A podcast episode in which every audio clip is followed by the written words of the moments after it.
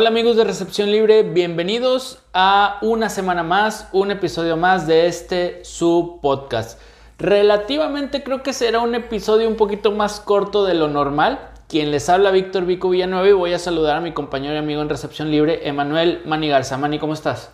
Muy bien, Vico. Pues vamos a darle aquí a esta ronda de comodines, que ahora fueron seis jueguitos. Precisamente por eso le comentaba a nuestros amigos Manny que puede ser un episodio a lo mejor un poquito más, más corto a lo que estamos acostumbrados, pero luego agarramos la plática y ya veremos lo que, lo que sucede. Suele suceder. Pero bien mencionas, solamente tuvimos seis partidos porque fue la ronda de comodines. Ya es postemporada, evidentemente ya hay muchos equipos eliminados. Esta semana se sumaron unos, unos cuantos más y vamos a platicar de lo que, lo que sucedió, si te parece. Va. Tuvimos partidos parece. el sábado, ¿con cuál nos arrancamos? Comenzamos con los Bills recibiendo a los Colts de Indianapolis.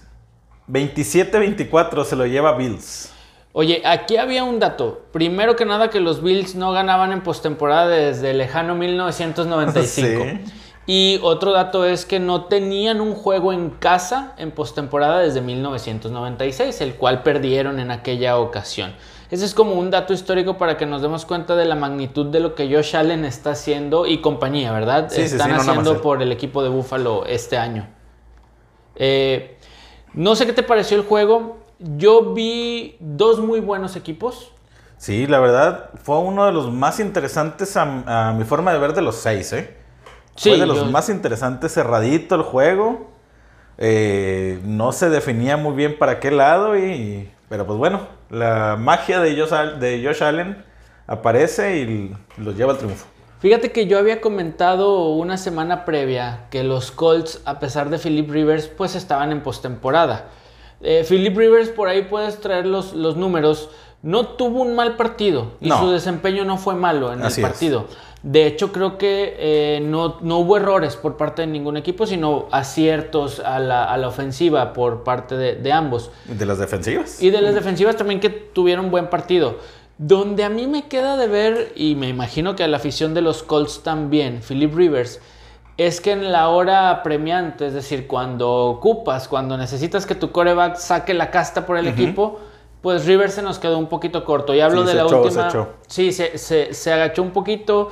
Eh, hablo de esta última serie ofensiva donde necesitaba tal vez 35 yardas, 38 yardas para alcanzar el rango de gol de campo de Rodrigo Blankenship, Blankenship. que e- es tu pateador. Y podías empatar el juego 27-27, pero no pudo conseguir estas. Eran 35 yarditas, man, y para un coreback de, a estas alturas, de la experiencia de Philip Rivers, debieron de haber De sido hecho, se me hace que eran hasta un poquito menos, ¿no? Porque estaban como a medio campo y nada más necesitaban llegar como a la 30 y algo para, para el rango de Blankenship. Vamos a sido- un promedio, sí, Sí, sí, sí, sí. sí. 30-35. También el llamado de jugadas fue muy malo por parte del head coach, pero creo que ahí Rivers era donde tenía que mostrar, oye, voy a pelear y voy a pelear en serio. Pero no le alcanzó. No es que haya tenido un mal partido, pero mi crítica hacia él sí va en el sentido de, con los años de experiencia que tienes, y si quieres dar ese salto a que por fin te consideren un coreback elite, estos son los momentos en los cuales lo tienes que mostrar. Que ya difícilmente lo vaya a hacer. Yo creo que ya posiblemente ya pueda estar hasta pensando en el retiro. No sé tú cómo lo veas. Podría ser, pero hay que ver también el contrato que tenga con los Colts, si es que lo van a renovar, qué es lo que vaya a suceder. Eh, y por el otro lado, eh, la contraparte de Josh Allen, como bien lo dijiste, pues está dando cátedra de cómo jugar la posición, me parece a mí. Sí, así es. Oye, esa primera, primera anotación, que es una jugada realmente hecha, no fue una jugada rota en la que la agarra Josh Allen, va y pega en la línea, se regresa tantito y su ala cerrada completamente solo para recibir ese pase. Sí, digo, parte de la versatilidad que tiene Buffalo a, a la ofensiva también. Eh, vamos a, no me voy a cansar de mencionar lo de Stephon Diggs y lo de Cole Beasley por parte de Buffalo. Y por parte de Colts también mencionar lo de Jonathan Taylor, que es uno de tus pollos de la temporada. Eh, dio buen partido también, algo discreto, pero eh, recordemos que a mitad de temporada estuvo muy perdido. Así es. Eh, Bueno, este juego arrancó muy bien, pero ya para el cuarto cuarto donde iban abajo, se sabe que Naim Hines es un corredor que es más usado para este, jugadas, aéreas. Exacto, sí. sí, Entonces sí. ahí dejó de, de entrar un poco, un poco al terreno. De igual forma ese- se lleva su anotación, Jonathan Así es, Taylor en sí, este se partido. lleva su anotación, se lleva 78 yarditas por, por tierra. Y creo que es un diamante en bruto que Indianapolis tiene, tiene que pulir todavía un poquito más, pero podríamos estar hablando de un corredor que podría marcar época en este equipo. Sí, sí, sí, definitivamente. Los Bills cumplen con ganar en casa, cumplen con los pronósticos, tal vez no con el margen que se hubiese esperado, pero nos brindaron junto a los Colts. eh, yo creo que, si no el mejor, uno de los mejores partidos de la ronda de comodines. Así es. Y bueno, comentar, quería yo resaltar eso, que el juego se acaba con una Ave María. Sí, Que para empezar, Philip Rivers no la llegó ni siquiera al área- al- a la zona de anotación. Pero yo quiero resaltar que te has dado cuenta que cuando hay un Ave María, el equipo defensivo siempre te presiona cuando mucho con tres jugadores para Sí. todos los demás dejarlos ahí atrás. sí, sí. sí. Bueno, acá Bills presionó con cuatro, si no es que con cinco. Porque saben de la tanta movilidad que tiene Philip sí, Rivers. claro. Y con eso ya lo contuvieron para que ni siquiera llegara el balón a la zona de, de- de anotación. Compadre, no llegó a 35 yardas. ¿Tú crees que iba a llegar 50, 55 a la zona de anotación? No, iba a ser muy difícil y fue, como dices tú, muy bien leído y diagnosticado por el coordinador defensivo de los Bills, mandándole presión. Ya Así es. sabemos que vas por una Ave María, es la última jugada del partido, es la jugada de la temporada para el equipo rival, en este caso los Colts. Métele presión como quiera. No la va a llegar. Sí. No se mueve mucho. Métele presión. Sí, así y es. al final de Cuando cuentas. hay una Ave María, la verdad es que el, el coreback siempre va para un lado, va para el otro, va para el otro. Sí. Y ya empieza y lanza. Aquí, pues, si se movió cinco yardas a sus alrededor, no, y No. creo que ni eso. Y por lo mismo no traes un impulso pa- en el movimiento corporal para intentar llegar un pase a, a zona de anotación de más de 50 yardas. Sí va a ser muy, muy difícil. Ahí es de, te digo, ese detalle, el que te menciono de estas yardas para el pateador, y me parece que, que Rivers nos queda de ver. Así es, y también hay que resaltar que Blankenship falló un, un gol de campo. ¿Qué falta hizo para empatar el partido a final Así de cuentas? es. eh, también un, un pase ahí en zona, en, en zona de anotación. Sí, zona roja. Que Philip Rivers lo puso un poquito adelante, o sea, ahí, quieras o no, se te fueron 7 puntos. Sí, claro. Perdón, y, 14. y también 14, por ahí... 10, total, no le atino. No, las, las cuentas no, no andamos tan bien. Creo que por ahí tú eh, eh, me corriges. Creo que se la juegan también en una cuarta oportunidad. Me parece que es esa que mencionas, que no concretan también en zona de. De- Así es. En zona roja. Sí. Y lo que hemos dicho, a veces patear los tres puntos en cuarta oportunidad, aunque estés en la yarda 5, también es jugar para ganar un Sí, partido. en eso estaban, creo que en, en, primer- en- la yarda 1 Sí, sí, sí. aproximadamente. Patea también, eso también es jugar para ganar. Pero en fin, ese tipo de detallitos que fueron pecados realmente no tan, ahora sí que no tan groseros por parte de los Colts, pues también los, los perjudicaron. Bien por los Bills, que insisto es el equipo que para mí mejor juega, ya lo habías dicho tú, está más equilibrado que muchos otros, incluso que hasta el mismo Kansas. Sí, así es. Pero bueno, ya veremos el... Ganaron siguiente- con lo justo. Porque Con también justo. no se les vio que le metieran así mucho, no le pisaron mucho el acelerador, lo que No. sea cada quien. No, no, no, no, no se vieron como, se vieron como más sobrados, más sueltos. Así es. Ojo, sin menospreciar al rival, que eso es Ah, algo, claro, claro. algo de la mística que traen los Bills de no, no verse soberbios, como ya hablaremos más adelante de algunos que sí lo hicieron. Bueno, Así es. pero ahorita llegamos a ese partido. De ahí seguimos en el sábado, Manny. ¿Cuál fue el segundo juego de los comodines? El segundo juego, el de las 3 y media de la tarde, fueron los Seattle Seahawks recibiendo a los Rams de Los Ángeles. 30-20 se lo llevan los Rams. Buen partido. Hay que recordar que estos son rivales de división, Manny. Así es. Eh, creo, y ya lo habíamos mencionado también, que esto eh, obedece a que la defensiva de los Rams es buena defensiva, de las mejorcitas. sí, sí, sí. Tal así es que, pues, los Seahawks terminan una temporada que, desde mi punto de vista, debieron de haber terminado explosivos. Lo terminan Sí. todo lo contrario, muy apagados. Sí, así es. Y pues bueno, no les... yo creo que a lo mejor aquí también puede entrar un poquito lo que dices, la soberbia. O sea, en los últimos 5 o 6 juegos de la temporada se enfrentaron entre ellos dos, dos veces. Las dos las ganó Seattle. Y pues ahora pensaron que iba a ser igual y nada. Por ahí lo curioso es que por parte de los Rams empieza el coreback suplente. No empezó Jared Goff, que sí terminó el partido por protocolo de conmoción. Este. Por ahí tal vez eso destanteó un poquito a los Seahawks. No lo sé, Manny. Lo que sí te sé decir que los números de este partido de Russell Wilson, de Chris Carson y del mismo Metcalf, a pesar de que anotó dos veces, son números muy bajitos. Sí, así es. O sea, eh, Russell Wilson completó 11 pases solamente de 27 intentos para 174 yardas y dos pases de anotación y una intercepción. Carlos Hyde, 16 acarreos para 77 yardas, muy pobre. Sí, sí. Y Metcalf, bueno, podríamos decir que hay más o menos, pero a lo que nos acostumbró esta temporada sí son números muy bajos. Tuvo 5 recepciones para 96 yardas y dos pases de, de anotación. Son números muy bajos para una ofensiva que empezó la temporada con números apabullantes. Sí. eh, es muy poco.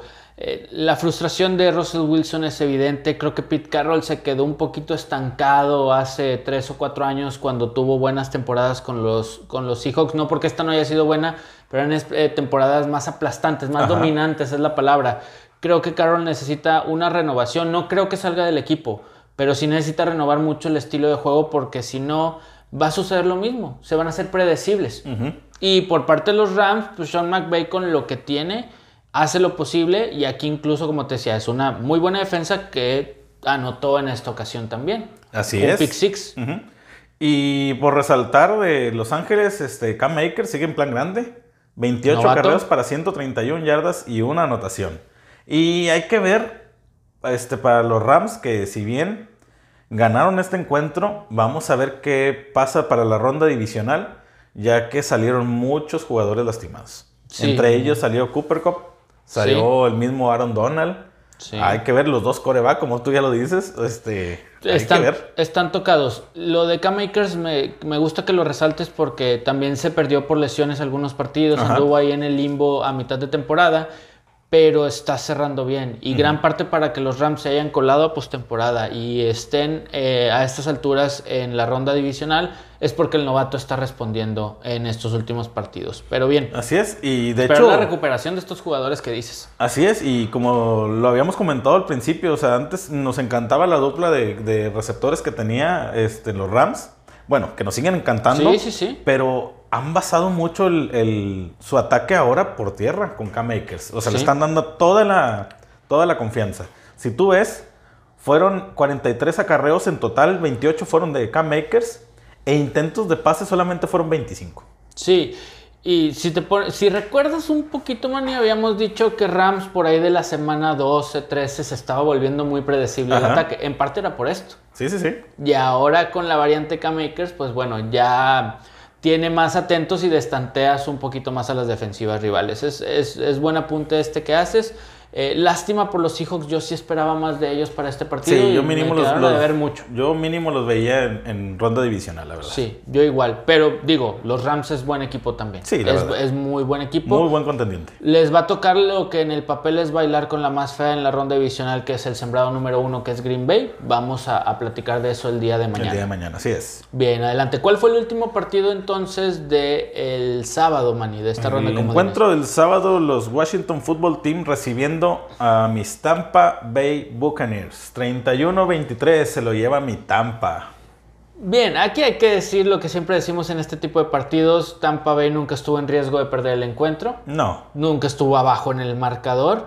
Eh, Tom Brady realmente la experiencia que carga es, es muy buena ya que cuando por ahí en el tercer cuarto Washington tuvo una anotación, mejor dicho, un gol de campo y una anotación consecutivas, eh, al siguiente, prácticamente la siguiente serie ofensiva, eh, Tom Brady anota, lleva un gol de campo y luego una anotación a, Tampa Bay, entonces fuera Sí, peligro. es. Sí, porque lo único fue ahí fue donde se pusieron 18-16, ¿no es lo que dices? Sí, Y ya exactamente. después de, de ahí y otra vez vino el dominio de, de Tampa, que independientemente, así como lo, lo mencionas, a mí se me hizo un juego muy entretenido. Sí. Y más por ver el, el coreback de, de Washington. Oye. La neta, güey, fue un show. Sí, Taylor Heineke. No es comercial de cerveza, compadre. Así se apellida. Yo le voy a Heineken. decir Heineken, me vale. Sí, el He- nuestro Heineken, oye, el cuarto coreback después de todo lo que pasó por Alex Smith, la lesión de- del mismo Kyle Allen, Allen.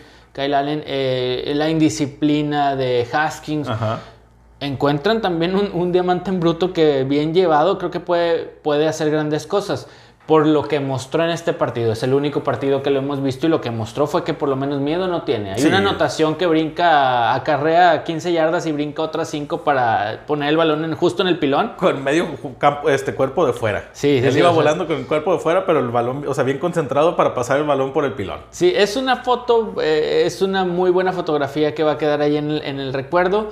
Creo que, no sé tu opinión, desde mi punto de vista, merece una oportunidad real el año que entra con Washington. Sí, claro que sí, definitivamente. Hay que ver qué va a pasar con, con Alex Smith. Smith, Pero, ¿por qué no? Una, una oportunidad. Digo, su primer juego y en postemporada. Y no mostró miedo. Sí, así es. Muy buena actuación, muy frío, muy sobrio. Y ahora Me tenías un muy buen equipo y olvídate de lo que es a la defensa y las armas ofensivas de, de Tampa. Tenías a Tom Brady enfrente. Probablemente este chico Heineke creció viendo algunos partidos de Tom Brady. Sí, Eso no ¿por es, qué no no? es poca cosa, ¿eh? No, no, no es poca cosa y este mm, se mostró muy bien. A ver, a ver si recibe una, una oportunidad seria por parte de, de el fútbol team de Washington. No sé si quieres agregar algo más. Tampa estuvo bien. igual de cumplió. Tampa, así es. Eh, Brady, 22 pases completos de 40 para 381 yardas y dos pases de anotación. Fournette se vuelve a adueñar del backfield. Igual no estuvo rojo, Ronald Jones. Ronald Jones, exacto. Pero Leonard Fournette se lleva 93 yardas y una anotación. Y pues Mac Evans sigue siendo el favorito. Con 6 recepciones para 119 yardas. Pero Antonio Brown viene. Solamente tuvo dos recepciones, pero una de anotación. sí, y por ahí Antonio Brown ahí sigue, sigue. Ahí güey, ¿eh? sigue. Y Chris Godwin tuvo cinco recepciones. El mismo ala cerrada Cameron Braid, no Gronkowski, el otro. Eh, cuatro recepciones. Bien distribuido el juego aéreo de, de- de Tampa. Ahora, también, ya lo platicaremos mañana, pero le toca un partido bastante interesante en la ronda divisional. Y ahí creo que se va a mostrar realmente de lo que está hecho este equipo de Tom Brady y eh, los bucaneros de Tampa Bay. Ya platicaremos mañana de eso, Manny. Así es, pues igual yo creo que ya haciendo juegos divisionales, yo creo que ya todos son demasiado interesantes. Sí, bien, bien, bueno. Nos pasamos al domingo, compadre. El domingo estuvimos también dos, dos partiditos interesantes, uno más sobrio que los otros dos. Vamos a platicarlos. Así es, comenzamos con los Titanes de Tennessee recibiendo a los Cuervos de Baltimore. 20-13 se lo llevan los Cuervos. Los cuervos que venían enrachados con un calendario fácil, lo habíamos dicho, pero tú bien dijiste, la confianza es la confianza. es. Eh, venían enrachados. Pueden hacer lo que yo creo que ningún equipo había logrado, que es dejar en menos de 50 yardas a Derrick Henry. Sí, güey, lo dejaron que en 40. 40 algo así, yardas, en 40. 18 carreos, 40 yardas, Manny. Green Bay lo había dejado en 98, por allí, ahí Chicago creo que se había dejado en 60. 60, 70 yardas es correcto, pero nadie había dejado en 40 o menos de 50 yardas terrestres a Derrick. Henry. Eh, creo que aquí también hay, hay una diferencia muy marcada entre defensivas. La de Baltimore fue superior y es superior a Venía la siendo de- superior en, todo- en Ajá, todos los no- sentidos, la verdad. a la de Tennessee. Y en los corebacks sí quiero resaltar lo de Lamar Jackson, que si bien fue líder por acarreo, por yardas terrestres como casi Como todos siempre. los juegos de la temporada, eh, creo que en este partido supo cuándo lanzar y cuándo acarrear, aunque lanzando tuvo su intercepción, porque ya sabemos que lanzando Claro. no es tan bueno, pero supo en qué momento lanzar los pasecitos de 10 yarditas, de 5 yarditas, de 15 y cuándo acarrear la bola 5, 8, 10 yardas también. Creo que ahí fue un balance. Y enfrente Tannehill, que lo habíamos aplaudido en algunos partidos, creo que ahora sí nos dejó de ver mucho Ryan Tannehill en este partido de Sí, o postemporada. sea, demasiado, o sea, muy pocas yardas. de hecho, Lamar Jackson tuvo más por aire cuando pues, eso nunca había sucedido, No, yo creo, en toda la no, no, temporada. Tannehill tuvo 18 completos de 26 intentos para 165 yardas. Y Lamar Jackson con 17 intentos, perdón, 17 completos, tuvo 179 yardas. Sí, eh, son buenos números para lo que había hecho Lamar en la temporada. Sí, porque ahí en- rondaba los, los 200, era lo- su promedio, Sí, güey, yo creo. sí, su promedio.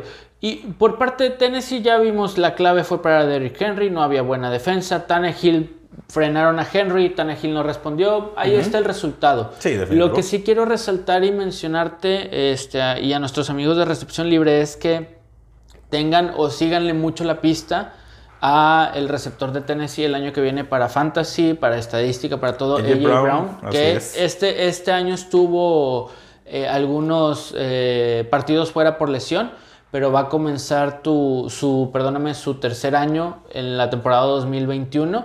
Y acuérdate que el tercer año es donde los jugadores Sí. con calidad por lo general despuntan. Sobre todo los receptores es donde más se nota en su tercer año. Exactamente, entonces nada más seguirle la pista a AJ Brown y por el otro lado Marquise Brown también de Ravens hay que seguir la pista la próxima semana y lo que falta porque creo que es el mejor receptor que tiene Baltimore hoy en día. Pues eh, en este juego sí, sí lo buscó más, pero por lo general busca más a, a su ala cerrada, Andrews. Ah, bueno, sí, Sí. porque- pero que es ala cerrada. Sí, Sí, es su mejor hombre aéreo, pero es ala cerrada, pero en el cuerpo de receptores nominales, digamos Sí, así, claro, eh, es- Marquise Brown es, de es. lo mejor que tiene Baltimore. Y ganan bien, ganan con una destacada participación defensiva y con lo justo a la ofensiva, con estos Sí, nada más jugadores. con lo que ocupaban. Sí, con lo que necesitaban y ya. Punto importante que fue de visita en Nashville. O sea, Así ellos es. hicieron el viaje y aún así se lo llevaron. Bien por estos Ravens, ya veremos eh, la ronda divisional, a ver qué tal les va, que también tienen un juego bien interesante. Sí, es que todos van a estar interesantes, te digo. Sí, sí, sí, ya, ya, pues, Manny, son los mejores ocho equipos a, a esta altura lo que, los que nos queda para platicar en el episodio de mañana. Así es. Bueno, el siguiente partido del, del domingo, el que fue a las 3.25, si mal no recuerdo, de la tarde.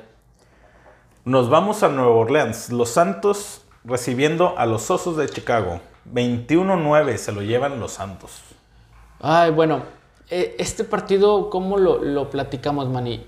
Yo creo que era evidente que esto iba a suceder. Sí, pero mira, yo creo que mérito hay en que Chicago haya parado en 21 puntos a los Santos. ¿eh? Estoy de acuerdo.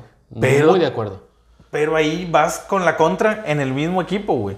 No puedes pensar en ganar con todo el juego. Llevas 3 puntos. ¿Sí? Y, y eso te da, también lo, lo comentábamos en, en nuestra página, eso te da que tu defensa estuvo casi el 60% del tiempo, si no es que más del 60% del tiempo en el campo. La defensa, por mejor que seas, o porque seas una del top 3 este año, se va a cansar. Sí, claro. Más contra un equipo con tanta herramienta ofensiva como los Santos de Nueva Orleans. Aquí realmente sí el balance en la temporada de los Osos de Chicago es ver mi defensa, ajusto y refuerzo puntitos bien claves, pero ¿qué está pasando con mi ofensiva? Me quedo con Trubisky, le regreso a la chamba Falls, voy por otro. Ahí es donde le tienen Pues que ya hasta pensar. Deshaun Watson ya anda rondando ahí también Chicago, pero pues hay que ver qué pasa. Ahorita, Bueno, es que a pues, Sean Watson le van a salir varias novias, ya le salió hoy por ahí acaba, Miami también. hoy y- acaba de salir este, una nota que Chicago renueva a su gerente general y a su head coach, Matt Ajá. Nagy. Nagy. Yo estuve escuchando el domingo, yo, a lo mejor fue por calentura o no sé, pero muchos aficionados que ya quieren fuera a Nagy. Bueno, pues ahora de regalo de, de día 13, Sí, porque no hay ya, nada ya pasaron reyes, ya pasaron reyes, man. y Sí, pues sí. le ratifican a Nagy. Híjole, no se me hace mal coach, pero te digo, el esquema ofensivo, sobre todo de Chicago, ay, deja mucho que desear. Siendo que tienen, desde mi punto de vista, te lo he dicho muchas veces, a uno de los mejores receptores de la, de la liga. Si no entra en top 5, por ahí anda en lugar 6-7 que salen Robinson. Y corredor, o sea, Montgomery, Montgomery. también esta temporada estuvo intratable, eh, la verdad. Y- Ahí algo, algo pasa con esa ofensiva, güey, porque la defensiva sabemos que es top. Digo, insisto, parar a los Santos de Nueva Orleans en 21 puntos no es cualquier cosa. O sea, los Santos venían arrasando. Sí, pero es lo que te digo, no puedes esperar a que paren todo un partido Sí, completo, ¿no? Y- aún en las mejores y ofensivas ganar del 3-0, campeonato. ¿verdad? Pues está cabrón. No, está bien, canijo, exactamente. Eh, Chicago necesita reestructurarse. Viéndonos muy frío, pasaron raspando a postemporada y era muy lógico que esto pasara. Pero bien, siempre calificando a postemporada, pues te da más tranquilidad como para trabajar y planear bien el próximo año. Hay que ver qué, qué va a suceder, digo, sobre todo la ofensiva. Sí, y, y digo, también hay que resaltar que la, la, la defensiva de Nueva Orleans fue la número 4 en, en yardas en promedio por juego, ¿eh? Sí, no es, Y- no, es y muy notó- buena defensa. Se, se notó. Este, Trubisky venía lanzando arriba de 300 yardas y en este juego lanzó solamente 199. Montgomery corrió 12 veces y solo este, tuvo 31 yardas. Es un número muy pobre el de Allen Montgomery. Robinson tuvo 6 recepciones para 55 yardas. O sea, son números muy, muy bajos a lo que venían haciendo ellos. Estoy viendo aquí el, el- estadística y Nueva Orleans en todo momento tuvo un porcentaje arriba del seten- el 79% de probabilidad de ganar el partido, Manny, Sí. desde el principio. Sí, sí, sí. Y obviamente conforme pasó el- los minutos se fue aumentando. Pero estás hablando que desde el tercer cuarto Nueva Orleans ya tenía el 93-94% de probabilidades de ganar el encuentro, porque no se veía cómo Chicago podía dar la vuelta. Sí, así es. O sea, digo, Chicago una vez metió tres puntos en el segundo cuarto y luego ya para acabarse el juego fue donde vinieron esos seis puntos de la recepción de Jimmy, de Jimmy Graham y se acabó el partido. Sí. O sea, realmente ya eso, esos seis puntos ya fueron como que tiempo muerto, ándale ya. Y probablemente que la defensiva de Santos aflojó la marca. Claro, así Entonces, eh, Santos eh, eh, es, este, para mi gusto, a pesar del sembrado número uno de Green Bay, es el candidato a vencer en la nacional. Sí. Es, es el candidato a vencer. Eh, Drew Brees, eh, a pesar de su veteranía, está cumpliendo. Tienen al multiusos de Tyson Hill, Alvin Kamara, Latavius Murray, Michael Thomas, Jared Cook, etcétera, etcétera, etcétera. Y como tú dices, defensiva número 4 y en algunos rubros más rebuscados en la estadística, número 1 también. Así es. Y Eh, yo lo único que sí quiero resaltar, este, no es por echarle a Santos ni que me guste Chicago ni nada, pero ahí hubo una jugada, güey, le estábamos como platicando antes de entrar aquí a grabar. La de la intercepción, güey, que le quitaron a Chicago. Ah, sí, sí, sí. Esa sí. fue, o sea, un robo en despoblado. Que- Esa era intercepción aquí en donde quieras, güey. Yo ahí enojado, güey, tuiteé. Dije, entonces, ¿quieren regalarle el Super Bowl a Drew Brees antes de que se retire? O Ma- sea, porque a lo mejor fue la calentura del juego, güey. Puede ser. Pero, digo, lo que yo puse. Pero sí, yo dije, no puede ser posible ese tipo de, de decisiones. Y retada, y el árbitro va a checarla, güey. La neta. Sí, yo no creo que, que sea tanto así. Probablemente, como tú dices, la emoción y la calentura del partido. Pero sucedió lo mismo, casi, casi estaban apuñalando también a, a los Bills A de Buffalo en su partido. Era un fumble claro de, de- por parte de Colts y lo marcan como down by contact. Entonces, estas jugadas, man, y creo yo que nos las vamos a seguir topando de aquí hasta el Super Bowl, ¿eh? Entonces. Pero eh, yo creo que ahí deben de ponerle un poquito de ojo porque digo, ya es ronda de comodines, güey. Y Tienes que ver, ver ponerte este más tipo estricto, de estas sí. dos jugadas, güey, este, verlas que toda la gente en todo el mundo las vio distinto a lo que lo vieron las cebras, güey. Si uno O sea, como aficionado lo ves con la regla, conociendo la regla y con la toma clara y que las cebras no lo vean, claro que, que- que te da coraje y te, en la calentura sí. del partido, como tú dices, tuiteas, dices. digo, eh, yo no le voy a ninguno de esos dos equipos, pero, o sea, sí se me hizo muy injusta esa decisión. Me queda claro que le vas a Tampa y Arizona, compadre. O sea, son ya Houston ¿A y, poco sí? y a, y a todos tus demás equipos. Pero bien, eh, digo, a pesar de esa intercepción, yo creo que el resultado hubiera sido prácticamente el mismo. Sí, claro, claro, así es, pero pues bueno, bueno, de ahí de hecho les dieron la bola a los Santos, intentaron un gol de campo y lo fallaron. Sí, ahí fue de- una de hecho. justicia, güey. Karma se le llama, Sí, ¿no? Karma. Bien, Manny, el último partido que también estuvo, pero buenísimo. Así es. Nos vamos al del que se podría decir nuestro Sunday Eh, sí, de esta semana. Sí, sí, sí, el último juego del Los domingo. acereros de Pittsburgh recibiendo a los cafés de Cleveland. 38-37 se lo llevan los Cleveland Browns. No, no, espérame, me le estás quitando 10 puntos a los Browns, compadre. 48-37. Pero, perdón, ganaron. 48-37, sí, discúlpame, discúlpame. Oye, eh, varios puntos así eh, rapiditos. Eh, los Browns no ganaban en postemporada, ya habíamos dicho, desde el 94. Éramos unos niños, Sí, sí, compadre, sí. en ese entonces. No pasaban a postemporada desde el 2002 y yo creo que aquí se notó. Se notó las ganas que traían eh, Baker Mayfield y, y compañía. El coach Stefanski no estuvo porque tuvo COVID. Así es, de hecho creo que ya dicen que ya mañana regresa a los, a los entrenamientos, Esa que es una muy buena noticia para, para los cafés. De hecho, él dijo en una entrevista que iba a, a ver el partido como cualquier otro aficionado de los Browns de Cleveland, en el sótano de su casa, con la tele y con un par de cervezas. Yo no creo que haya sido así, ¿verdad? Y dijo que iba a pagar el celular y no sé qué tantas cosas. Yo creo que pudo haber estado en contacto. en contacto, sí, ¿no? claro, claro. Pero eso te habla de la identidad que tiene con la misma afición de, de Cleveland también. Eh, Manny, el partido se puso 28-0 antes de que terminara el primer cuarto. En el primer cuarto, plagado de errores de, de Steelers. O sea, lo primero fue un mal centro, güey. O sea, Ah, Errores sí, evidentes como ese, pero también Nick Chop tuvo ahí una buena participación. eh, O sea, entre Sí, sí, unas sí. cosas y otras. Yo creo que sí, Y- no hay que quitarle mérito a los. a ah, los no, Browns claro que no. Pero por ejemplo, o sea, esa jugada que fue prácticamente iniciando un mal centro, güey, la recupera Cleveland. Sí, o sea, sí, sí. wow. Y pues. Es que hay detallitos, Manny, como que Nick Chop corrió muy discreto para 76 yardas, por ahí lo es. tienes, pero corrió más que todo el equipo de Steelers. Sí, sí, sí. Sí, el equipo de Steelers completo corrió 52 yardas. 37 de ellas de Conner. Pero igual, volvemos a lo mismo. Vas 28-0, güey. Pues tienes que, Tienes que que tirar hacer algo. por aire, sí, sí, si sí. corres, vas a consumir tiempo. O sea, necesitas el brazo de Big Ben. Y vaya que lo necesitaron. Y vaya que les hizo falta. Así tuvo 501 501 yardas. Tuvo cuatro pases de anotación. Es pero una- tuvo cuatro intercepciones. Ahí Ese fue el malo. meollo. Ahí está lo malo. Eh, eh, Porque es hubo, una- un tiempo, hubo un momento que yo dije, se puede dar la remontada. es- lo pensé. Sí, claro. Dos, dos apuntes de lo que mencionas. Es una cantidad monstruosa de yardas. Claro. 501, y yo también lo pensé, incluso lo puse también en nuestras redes sociales. Hubo un momento en el tercer cuarto que realmente Cleveland ya no estaba mostrando nada. Steelers por ahí entre el segundo y tercer cuarto tuvo un, un gol de campo para terminar la primera mitad y dos anotaciones en el tercer cuarto sin respuesta de Cleveland. En ese momento yo dije 35-23, 23, así es. por ahí Cleveland es un equipo que carga con muchas derrotas, tiene una esencia así que no le favorece. A la siguiente serie ofensiva, Nick Chubb se encarga Pasa de... Nick Chubb de 40 yardas y sí, vámonos. Sí, sí, de, de sepultar todas estas aspiraciones. Así es. Ahorita mencionabas lo que sucede con la jugada de Santos y la intercepción mal, eh, pues mal marcada o anulada, si le quieres decir así. Un día antes del partido, Juju Smith-Schuster, que en lo personal lo tenía yo como uno de los mejores receptores el año pasado, con buen desempeño, a lo mejor no en estadísticas, pero sí en desempeño. Esta temporada no me ha gustado nada y sí lo he criticado y he tuiteado al respecto.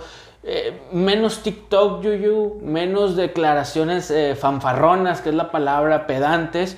Menos más- bailecitos en el logo del visitante. Exacto, menos bailecito y más fútbol americano. Sí, claro. Entonces Smith Schuster dice un día antes en la conferencia de prensa que a él no le importa que Cleveland haya pasado, que son los mismos jugadores, las mismas caras grises, que es el mismo equipo de siempre, que los Browns son los Browns y que iban a encontrar una forma de perder el encuentro. Y la- las, Pues aquí fue al revés. las imágenes de Big Ben y de Juju Smith Schuster reflejan lo que fue el partido. Así Ahí es. hablando del karma, como lo mencionábamos ahorita, Sí, sí, sí. mejor papá calladito y ponte a jugar. Y Ponte a vaya jugar. que él venía la temporada pasada, tuvo muchas lesiones, güey. Regresa esta temporada. Noate no tuvo números No, no, no. destacados esta temporada como para ponerse a decir eso. Oye, ponte a trabajar la semana, la última semana, ok, no tuviste a Big Ben, pero perdiste, güey, contra Sí, ese equipo contra- gris, güey. Contra ese equipo gris que estás criticando. Exactamente. Ahora, tuvo una anotación este partido, pero prácticamente fue una anotación ya después de ir abajo por 30 puntos. Sí, ¿no? No- así es. no justifica lo que, lo que declaró. Y si no se me ponen las pilas, ahí vienen Deontay Johnson y Claypool, que sí tuvieron muy buena temporada. Así es. Y me lo pueden cepillar hasta el tercer lugar en el, en el cuerpo de receptores, man. No lo, no lo Entonces, dudes ni tantito, ¿eh? Lección de vida, en general todo en exceso es malo, pero menos redes sociales y más chamba, papá. Así es. Sí, ¿no? Entonces, eh, es una crítica que yo quiero hacer eh, o externarla porque no me agradan en el... El deporte de- debe de tener otra esencia y esas actitudes, te digo, pedantes y soberbias, pues no van. Sí, así es. Sí, cuando has visto equipos grandes como los Yankees de Nueva York de menospreciar a otro equipo más Nunca. pequeñito, nunca. O Ni, sea, eso no ni es de- ganando este, la Serie Mundial. Exactamente, ni en otro deporte Cristiano Ronaldo y Messi menosprecian a sus contrincantes, no, siempre los apabullan porque son excelentes, son los mejores en lo que hacen, pero siempre con la pelota en los pies, en este caso, en las manos debería ser con así ahí es donde se debería de ver. Con eso quiero como cerrar este apunte de los Steelers porque se nos cayeron a pedazos a final de la temporada. Sí, así es. Pues que fueron, ganaron uno de los últimos cinco, encuentros. sí, sí. O sea, perdieron ronda este, de comodines. Y aquel contra Indianapolis, que Indianapolis lo perdió solo Ajá. prácticamente. Y, y ojo, no es nada en contra del equipo ni de los aficionados, mucho menos. Si yo fuera aficionado de los Steelers en este momento viendo el partido Yo estaría del domingo, preocupado. yo estaría preocupado y muy molesto. Sí, ¿qué pasó con ese equipo? O sea, venía de 11-0. güey, Del o sea, 11-0, exactamente. Fue un espejismo, fue la facilidad del calendario, son muchas cosas. Y al final, pues, lágrimas en el rostro de Ben Roethlisberger. Muchos dicen, otros Que aseguran que es por lágrimas de retiro y que, pues, se retiraría de una forma, pues, muy, no, muy, no muy grata. no muy grata. Pero bueno, esperemos si, hay un- si esto sucede, un anuncio oficial. Así es. De acuerdo. Manny, pues con eso acabamos los partidos, compadre. Nada más queda recordarle a nuestros amigos redes sociales. Así es, ya saben que nos pueden encontrar tanto en Facebook como en en Instagram como Recepción Libre. Sí, sí. Y a mí personalmente me pueden encontrar en Twitter como arroba guion bajo mani rl, mani con doble n e y. Un servidor arroba solo Vico en Twitter, quienes les hablaron con el gusto de siempre, Víctor Vico Villanueva, Emanuel Mani Garza. Nos escuchamos el día de mañana jueves para la previa de la ronda divisional. Ya más cerquita del Super Bowl, más emoción, pero más nostalgia a la vez, Mani. Sí, ya se nos va la temporada, pero bueno. Ya. Vamos a disfrutar de los mejores encuentros de esta temporada. Es correcto, mañana nos escuchamos. Vámonos. Saludos.